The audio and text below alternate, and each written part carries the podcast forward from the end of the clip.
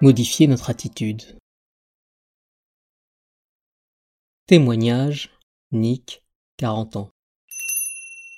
J'ai beaucoup changé. Avant j'étais agressif. Je ne laissais rien passer. Quand quelqu'un me bousculait dans la rue, je m'énervais. Si une personne ne me tenait pas la porte quand je rentrais derrière elle, je l'invectivais. Si une autre oubliait de me saluer, je lui faisais franchement remarquer. Bref, je passais beaucoup de temps à pester contre les gens. Je me suis finalement aperçu que cela me gâchait la vie et me demandait trop d'énergie. J'ai appris à prendre de la distance avec tous les petits tracas de la vie quotidienne. Ça n'est jamais acquis, mais j'y travaille. Plus j'avance dans ma démarche de lâcher prise, et plus je me rends compte que les choses sont simples. Je crois que j'y arrive de mieux en mieux. Lorsqu'une personne me dit des paroles blessantes, je ne réagis plus comme avant, du tac au tac. Je prends de la distance, et puis c'est tout. Dans mon travail, j'ai été confronté à une responsable qui n'avait confiance en personne. Elle voulait contrôler tout le monde. Elle vérifiait, par exemple, tous les courriers que j'adressais aux fournisseurs. Elle perdait ainsi un temps précieux qu'elle aurait pu utiliser pour faire son propre travail. Je ne me suis pas mis en colère. Je l'ai même observé avec amusement. Que d'énergie gaspillée. Je me rendais bien compte qu'elle agissait ainsi par peur et par ignorance. C'était son premier poste à responsabilité.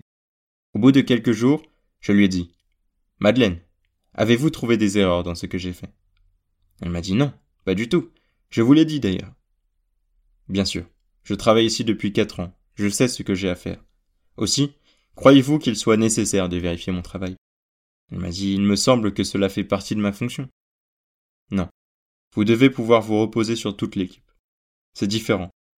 Vous perdez votre temps à nous contrôler. C'est inutile. Nous connaissons notre job. Faites-nous confiance. Essayez. J'ai un peu déstabilisé Madeleine. Je l'ai vue repartir dans son bureau, visiblement contrariée. Elle a dû réfléchir car elle nous a laissé travailler depuis cette conversation. Si je l'avais laissé faire, je crois que les relations seraient vite devenues insupportables. J'aurais été incapable d'agir ainsi il y a quelques années. Je serais devenu agressif et je me serais mis en colère après elle. Désormais, je suis plus serein. J'estime davantage les gens.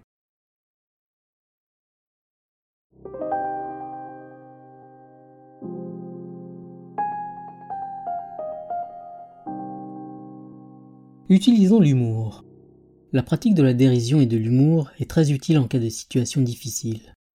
En essayant d'en rire ou d'en sourire, nous dédramatisons les choses et nous les rendons plus supportables. Cela permet de relativiser.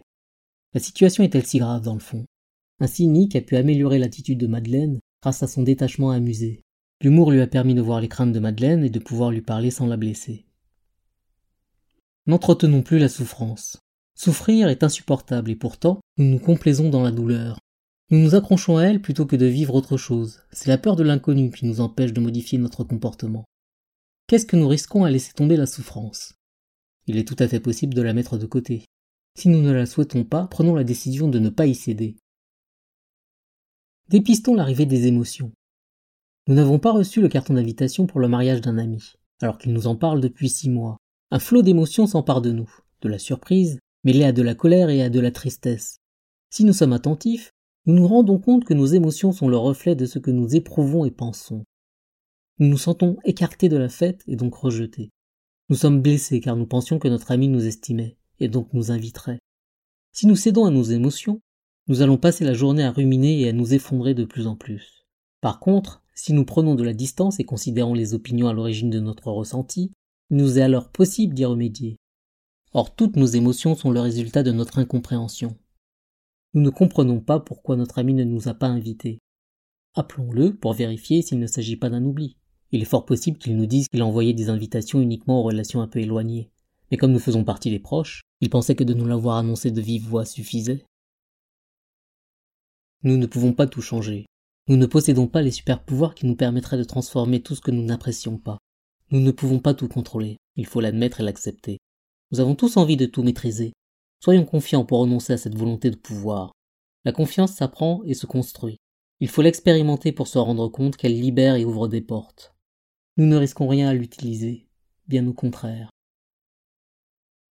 Nous ne sommes pas parfaits. Nous vivons dans une société où la compétitivité s'exerce dès le plus jeune âge.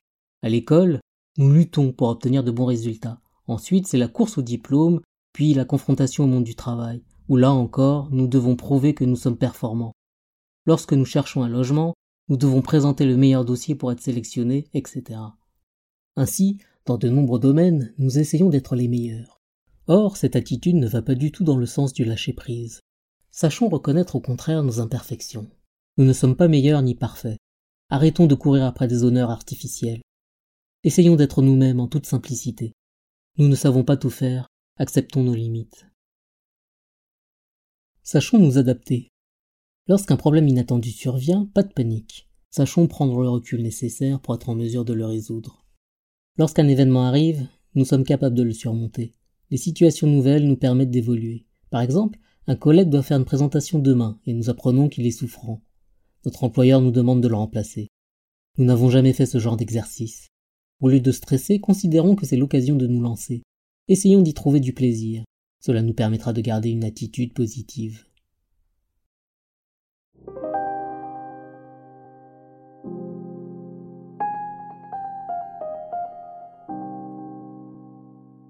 Que devons-nous retenir? Tout d'abord, soyons responsables. En surveillant nos émotions et nos pensées, en prenant du recul sur les événements, et en ne jugeant pas précipitamment les autres, nous adoptons une attitude pleine de sagesse. Cette bienveillance témoigne d'une responsabilité. Nous prenons ainsi notre vie en main.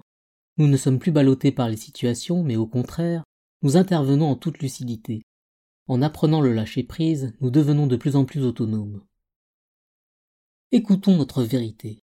Lorsque par exemple nous avons l'impression de traverser une situation désespérée, il est toujours possible d'y remédier. La solution? Arrêtons-nous. Respirons. Écoutons le soi. C'est au calme, dans le silence intérieur, que la lumière se fait. Nous avons tous au fond de nous une petite voix qui nous souffle ce qu'il faut faire. Et enfin, transformons notre façon de penser. Ne restons pas attachés à nos préoccupations quotidiennes élargissons notre horizon. Empruntons les chemins où nous ne sommes jamais allés. Faisons-nous confiance et osons vivre la vie qui nous correspond.